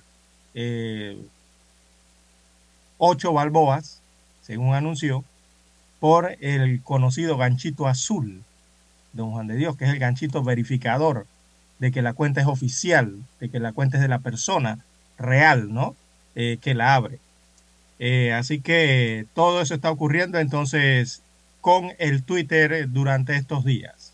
¿Se tiene Twitter? yo sí creo, César, que el Twitter hay que limpiarlo. Sí, hay mucho, muchas cuentas falsas. Todas las redes. Todas las redes hay que, tienen que buscar fórmulas de saneamiento y limpieza. Porque digo, si bien es cierto que estas vías de comunicación son de suma importancia y de necesidad, también hay quienes las utilizan con otros fines, que no son los fines sociales y humanistas, ¿no? Yo sí creo que ahí tienen que haber algunos cambios. Todo este desorden hay que pararlo. Sí, y precisamente, digo, la gente se preguntaba por qué él cuando llegó a asumir su compañía, eh, entró, por, entró al edificio de Twitter, ¿no? Y entró con un lavamanos en la mano, ¿se acuerda? Él llevaba los videos, llevaba, iba cargando un lavamanos eh, rumbo a su primer día, a sus primeras horas en la compañía. Bueno, ese es el significado precisamente de lo que usted acaba de señalar, don Juan de Dios, que es la limpieza que viene en el Twitter y que él mismo ha adoptado, ¿no? Eh, a muchos no les ha gustado esto de eh, cobrar. En Twitter, eh, don César, en, nombre de la libertad de expresión se cometen barbaridades también, se destruyen honras. También. Sí, con ese libertinaje se destruyen honras, se destruye la vida de mucha gente y, y al final de la historia no hay responsables. Yo creo que estas cosas sí tienen que corregirse, este desorden que hay ahora mismo en Twitter y otras redes sí tienen que ser verificada, don César, porque la herramienta es buenísima, pero se le está dando hasta mal uso. Sí, sí, sí, correcto. El bien jurídico protegido por las constituciones del mundo como es la honra, ya ni existe. Aquí a cualquiera le inventan una historia, le hacen montaje de video, de foto y lo tiran como si nada y no pasa nada. Esas cosas tienen que corregirse. Ese no es el fin. Así es. Bueno, eh, es lo que está pasando y va a seguir pasando con el Twitter, don Juan de Dios. Eh, hay una ola de comentarios, sobre todo negativos, por las últimas decisiones de este multimillonario en esta red social. Eh, Stephen King, ¿usted se acuerda de Stephen King? El escritor, ¿no? bueno, ha sido uno con los que ha tenido un encontronazo Elon Musk y dijo que si le va a cobrar por King, dijo que si le va a cobrar por ese ganchito azul, entonces él se marcharía de esa red social, que hay diversas otras redes, ¿no? Hay opciones, según mencionó el escritor. También Alexandra Ocasio Cortés, ella es una congresista de nombre importante en los Estados Unidos de América y también eh, criticó la, esto de pagar para poder eh, tener el verificador en Twitter. Y Moss le contestó, eh, bueno, que agradecía sus comentarios y que pagara los 8 dólares si quería su ganchito. Bueno, cosas como esas están ocurriendo entonces en esta red social. ¿Qué más tenemos, don Juan de Dios? Bueno, una noticia que me llega aquí de CNN. Corea del Sur desplegó alrededor de 80 aviones de combate hoy después de detectar una gran cantidad de aeronaves de guerra norcoreanas durante un periodo de cuatro horas, dijo el ejército del país en un comunicado. El comunicado militar indica que unos 180 aviones militares norcoreanos fueron vistos entre las 11 de la mañana y las 3 de la tarde hora local. El despliegue de Corea del Sur incluye un número no específico de aviones de combate furtivos F-35A, según el comunicado. Además, unos 240 aviones de combate que participaron en los ejercicios militares denominados Tormentas Vigilantes, realizados en conjunto con Estados Unidos y que actualmente están en curso, también mantenido, habían mantenido una postura de preparación tensiones han aumentado en la región desde que comenzaron los simulacros conjuntos de lunes, lo que provocó una respuesta irada de Pyongyang que acusó a los aliados de acciones provocativas. Un funcionario norcoreano advirtió en un comunicado que el miércoles Estados Unidos y Corea del Sur pagarían el precio más horrible de la historia por cualquier acción militar contra Pyongyang. Bueno, eh, se lanzan misiles entre ellos, ¿no? De corto alcance. Corea del Sur ha tenido que mover 80 aviones de combate, don César. Eh, porque dice que es, sospechoso. Misiles, que, es que ambos se lanzaron misiles en las últimas horas. Que es sospechoso que esos aviones estén volando, dice. Ah, cerca de eh, su área. está la línea limítrofe, ¿no? Cercana entre los dos países. No, la divide, no los divide casi nada. Pero bueno. bueno pero, pero es que Corea del Sur siempre ha temido una invasión del norte, César. También, sí. Bien, eh, don la Dios, bueno, las 6.59 minutos de la mañana en todo el territorio nacional. Ya antes de ir a Washington hay que reportar que la policía de Brasil eh, informó que los camioneros levantaron los bloqueos en todas las carreteras del país. Recordemos que habían unos camiones apoyando a Bolsonaro. Bueno, eh, levantaron ya todos estos bloqueos que tenían con estos vehículos eh, pesados. Bien, tenemos la conexión en directo desde Washington, Estados Unidos eh, de América. Adelante, Daniel.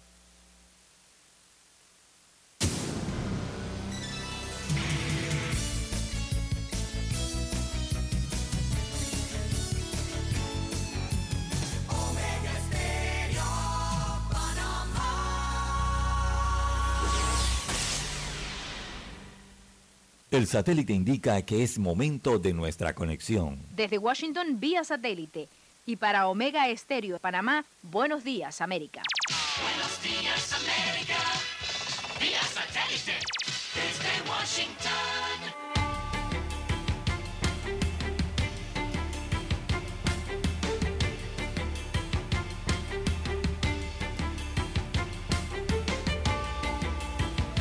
Desde Washington les informa Henry Llanos.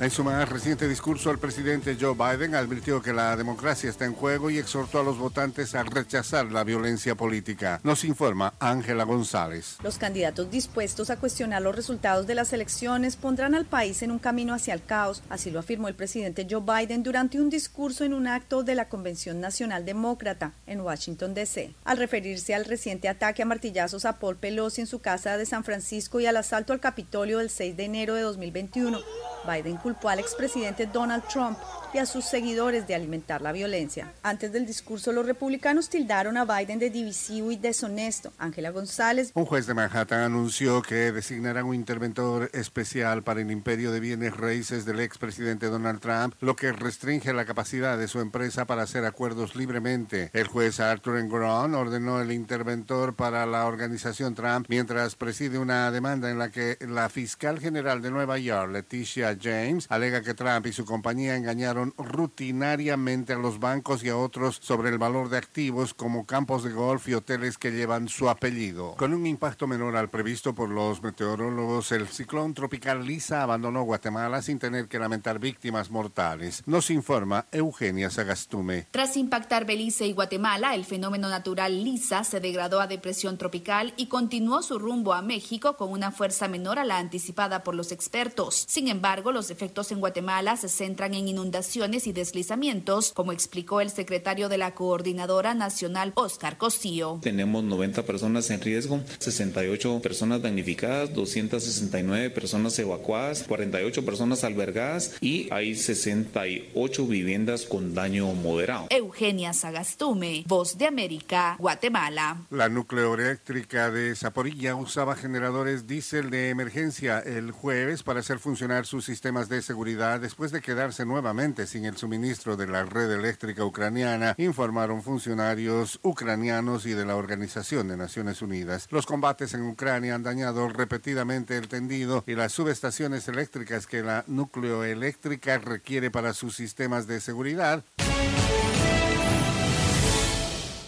El fiscal de la Corte Penal Internacional, Karim Khan, solicitó a la Sala de Cuestiones Preliminares del Tribunal autorizar la reanudación de su investigación por presuntos crímenes de lesa humanidad cometidos en Venezuela, en virtud del artículo 18.2 del Estatuto de Roma, pues su despacho no considera justificable el aplazamiento solicitado por el Estado venezolano. Aunque Khan asegura haber tomado nota de esfuerzos considerables por parte del gobierno del presidente Nicolás Maduro, considera que siguen siendo insuficientes en su alcance y no han tenido impacto concreto en procedimientos relevantes. Consultado por La Voz de América, el exfiscal del Ministerio Público venezolano, Zair Mundaray, explica que ahora se debe esperar un pronunciamiento de la Sala de Cuestiones Preliminares, que no tiene un lapso establecido para dar a conocer su decisión. O permita que el fiscal dé continuidad a la investigación o la mantenga en suspenso como ha estado hasta ahora en virtud de la solicitud de abril. Por una de esas dos posibilidades debe decantarse, pero yo recomiendo la lectura de la solicitud del fiscal porque desgrana con mucho detalle cada uno de los argumentos que esgrimió el Estado venezolano. Mundaray sostiene que al Estado venezolano aún le quedan recursos para intentar retardar el proceso, sin embargo insiste en que no quiere ni puede procesar a altos responsables. Son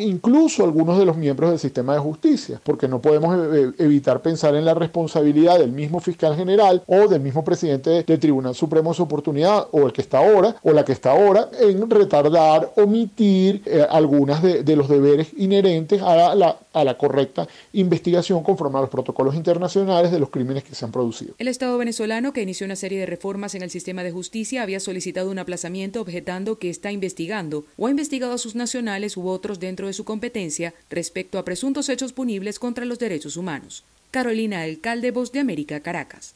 Desde Washington, vía satélite. Y para Omega Estéreo de Panamá, hemos presentado Buenos Días, América. Buenos días, América. Problemas de tierra. Reclamos por accidentes. Despidos injustificados. Reclamos de herencias. Sucesiones. Daños y perjuicios todo problema legal civil, penal y laboral, consulte al 6614-1445. Licenciado Juan de Dios Hernández le atiende. 6614-1445. Con atención en Panamá, Panamá Este, Panamá Oeste, Colón, Coclé, Santiago, Herrera y Los Santos. Anote y consulte 6614-1445. Noticiero Omega Estéreo.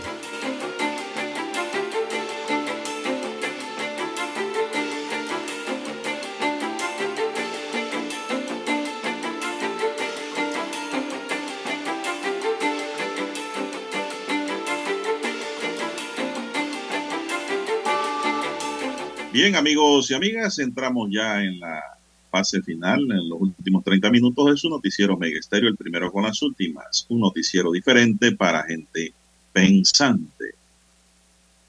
Bien, eh, mi línea directa de WhatsApp es el doble seis catorce catorce cuarenta y cinco. Ahí me pueden escribir al doble seis catorce catorce cuarenta y cinco. Don César Lara está en redes. Don César, ¿cuál es su cuenta? Bien, estamos en las redes sociales en arroba César Lara R, repito, arroba César Lara R, en la red social Twitter, también en Instagram, allí sus mensajes, sus comentarios, denuncias, fotodenuncias, también la videodenuncia, todo lo que usted se encuentre en la carretera, don Juan de Dios, amigos oyentes, toda esa información es importante, esos incidentes o bueno, lamentablemente los accidentes, que le sirven de referencia al resto de los conductores.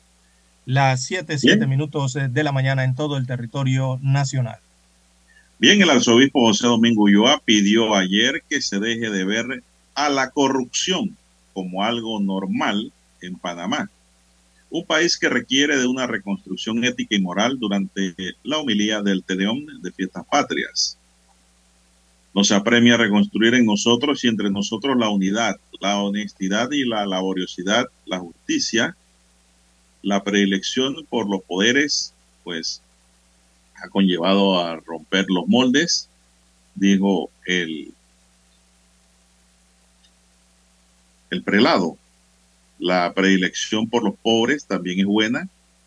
Que quienes tienen el poder de decisión en los diversos momentos o campos políticos, económicos y religiosos, entendamos que el poder es servicio al prójimo, dijo Ulloa. Creo que eso se está perdiendo de verdad que sí. ¿eh?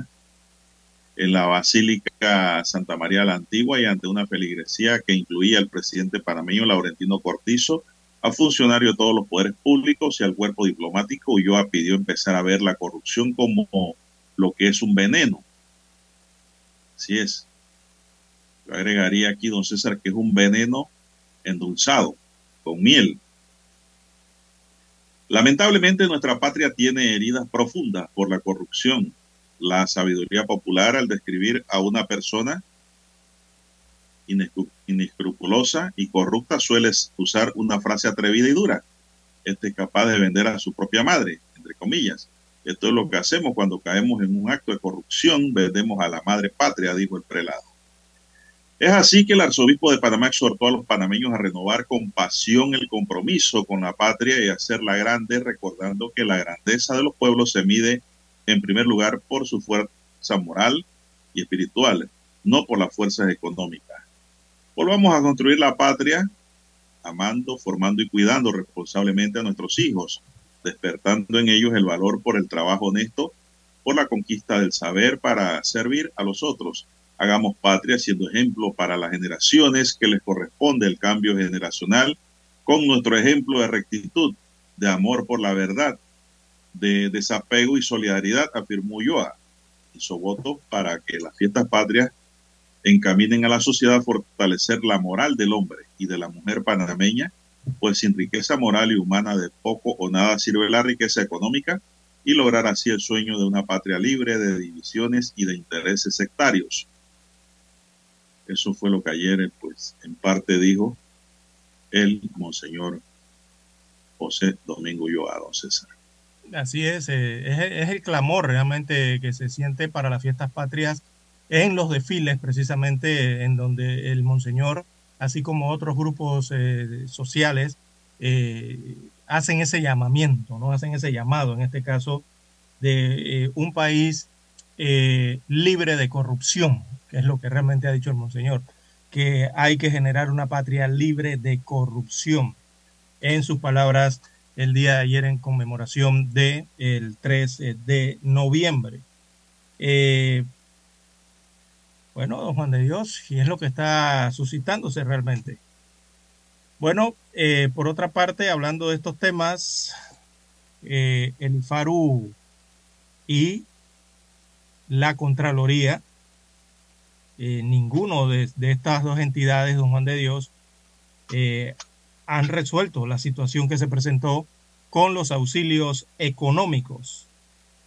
Entonces, la divulgación entonces del nombre de algunos beneficiarios, no han, han terminado de salir el resto de las listas de estos beneficios económicos ofrecidos por el IFARU, eh, corrobora la existencia de un sistema clientelista o de patrocinio disponible para diputados y para otros políticos en el país, que se habla de temas de corrupción.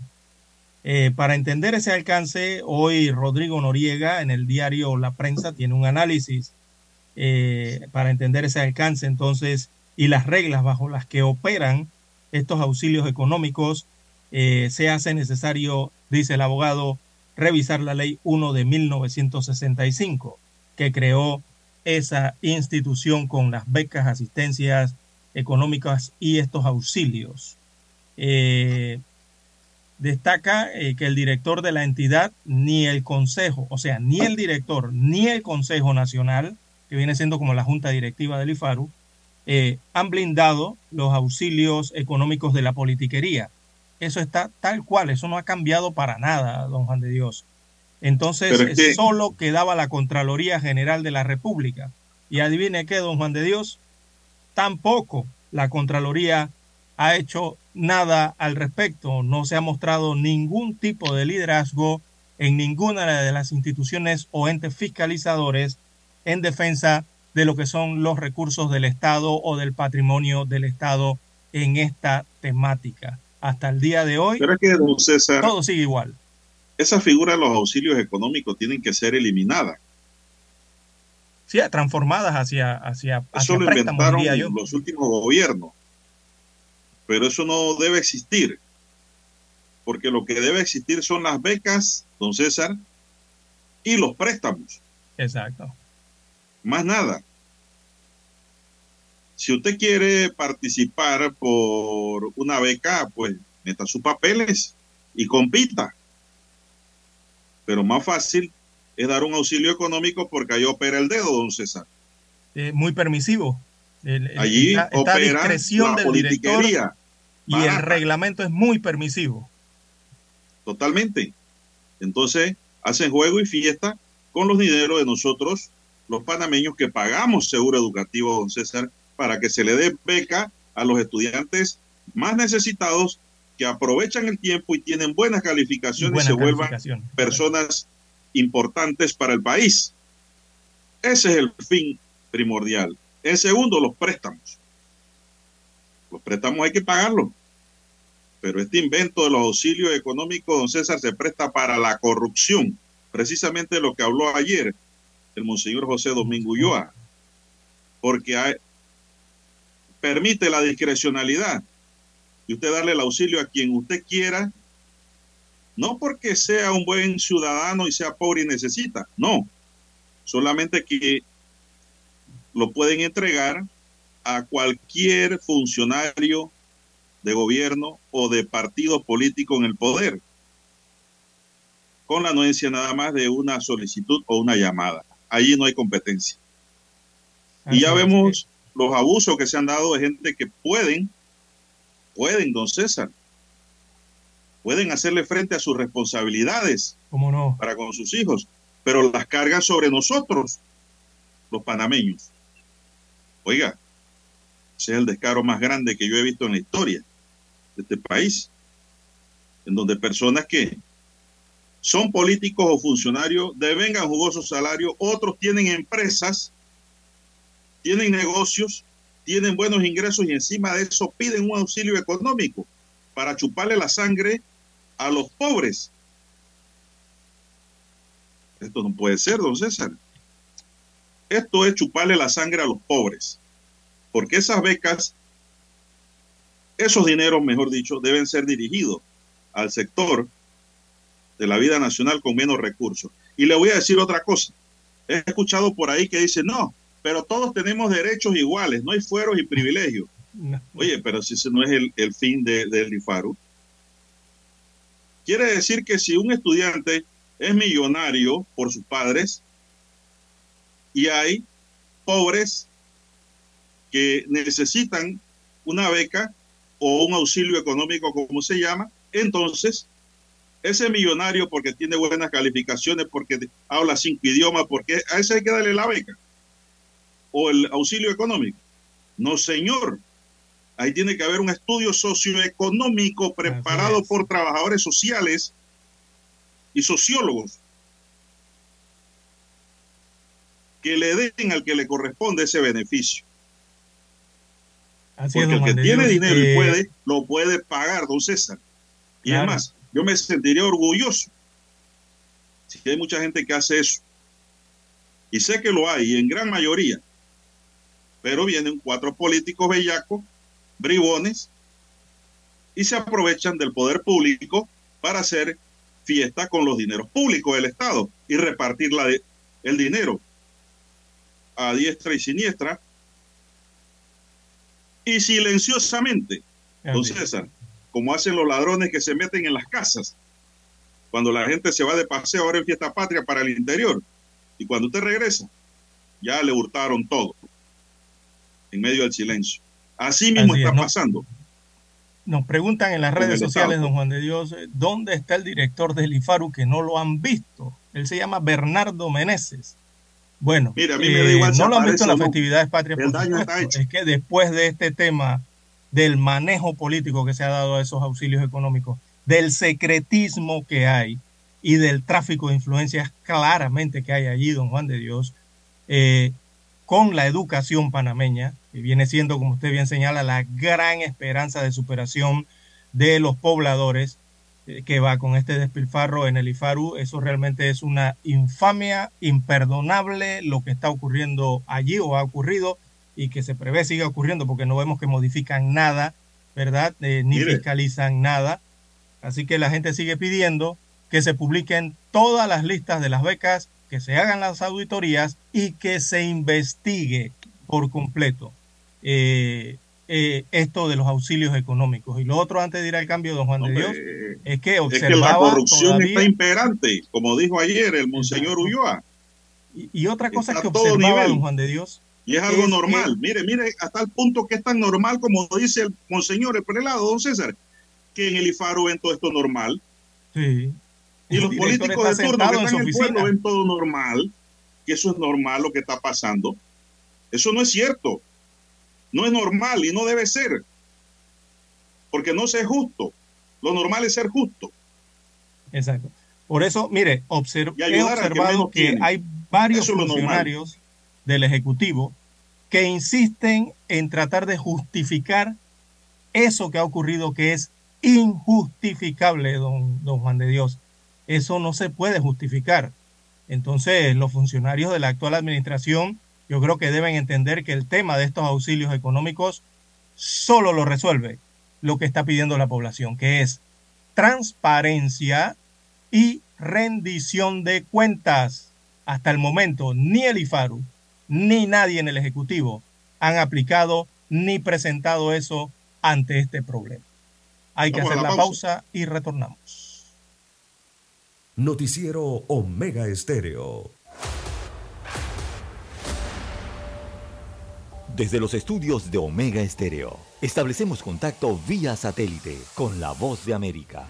Desde Washington, presentamos el reportaje internacional.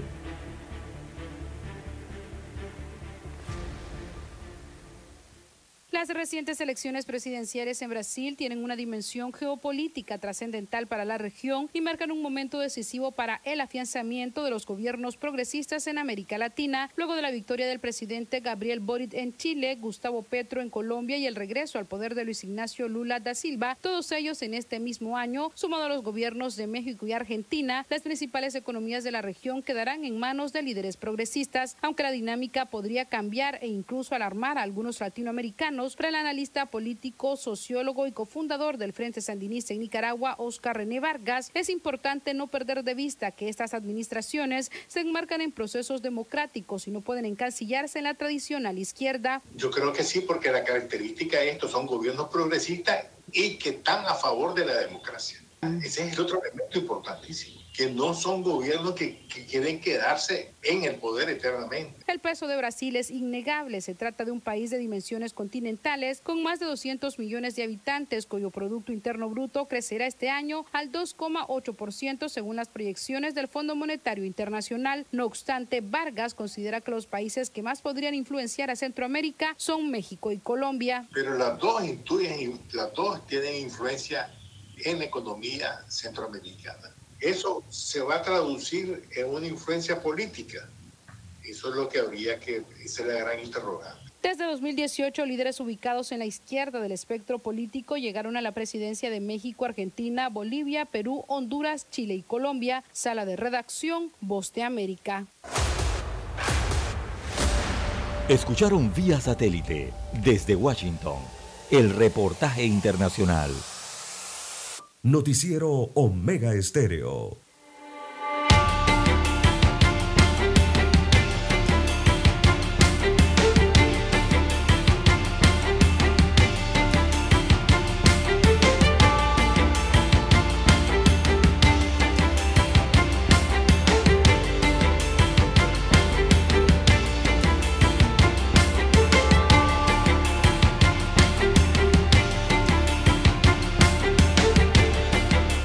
Bien, continuamos amigos y amigas. Bueno, dice un oyente aquí que esos auxilios económicos los deben pasar a la partida secreta del presidente, don César. Sí, que No es mala idea. discrecional prácticamente. Esa partida secreta discrecional que manejan los presidentes, de allí salgan los auxilios económicos. Y no del IFARU. bueno, es que el problema con la partida secreta también es la, bueno, la fiscalización y la... y la Pero sin aumentarla, don César. ¿ah? No se sin entera uno de aumentarla. qué hacen con esos dineros. Sin aumentarla. Con lo que le dan de ahí tiren los auxilios económicos. Así es. Porque también pueden aumentarla y soplarla, inflarla, no, porque aquí damos respuesta económica. a Pero aquí, Así es. Es que es injustificable. ¿eh? esto de los auxilios económicos por donde usted lo vea o por donde usted lo trate de analizar. si usted me le da un auxilio eso no lo económico, sostiene nadie.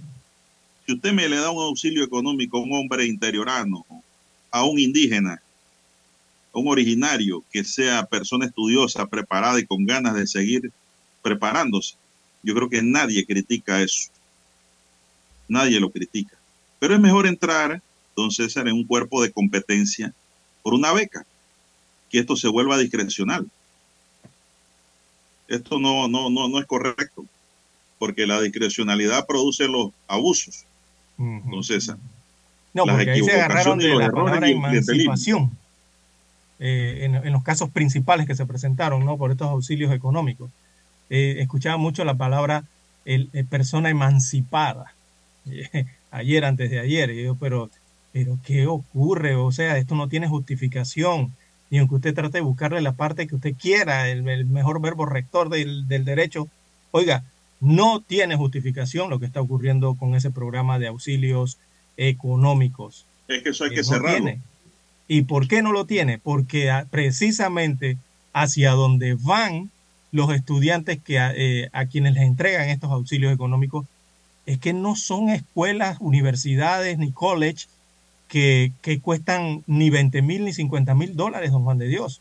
O sea, cursar una profesión o, o tratar de sacar una licenciatura, ingeniería, doctorado, lo que sea, en estas universidades, si usted no tiene un cuarto de millón de dólares, don Juan de Dios, si usted no tiene 200 mil dólares para arriba, eh, usted no puede estar allí.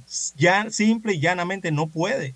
Por más que la Universidad Internacional le dé la beca, eh, usted requiere, digo, depende, si usted quiere quedarse en la universidad, durmiendo en la universidad, en los dormitorios que ellos dan y con el estipendio que ellos dan, eh, para un estudiante quizás lo pueda hacer. Pero lo que vemos aquí en Panamá es que no, mucha gente lo que quiere ir es, claro, a, a tomar su carrera, pero viviendo fuera de la universidad. Ya eso involucra tener que alquilar ah, apartamentos y los apartamentos en los Estados Unidos, en Londres o en cualquier país de de Europa, don Juan de Dios, no son para nada baratos. Así que esa palabrita de emancipar, eso eh, yo creo que eso no justifica absolutamente nada, ¿verdad? Porque si esa persona que adquiere eso y está emancipada, pero resulta que no tiene trabajo en la República de Panamá y tampoco Es que- tiene empleo Bueno, pero- en el país pero donde ¿a- está a recibiendo viene- la educación, viene- ¿cómo paga eso? ¿A qué viene? Bueno, se nos acabó el tiempo porque iba a tocar un tema que es extenso, que es en el derecho de familia, la emancipación de un menor. Ajá. Es un tema amplio en materia de familia. Y generalmente este tipo de emancipación se da es por razones de matrimonio para alguien que tenga 16 años en adelante.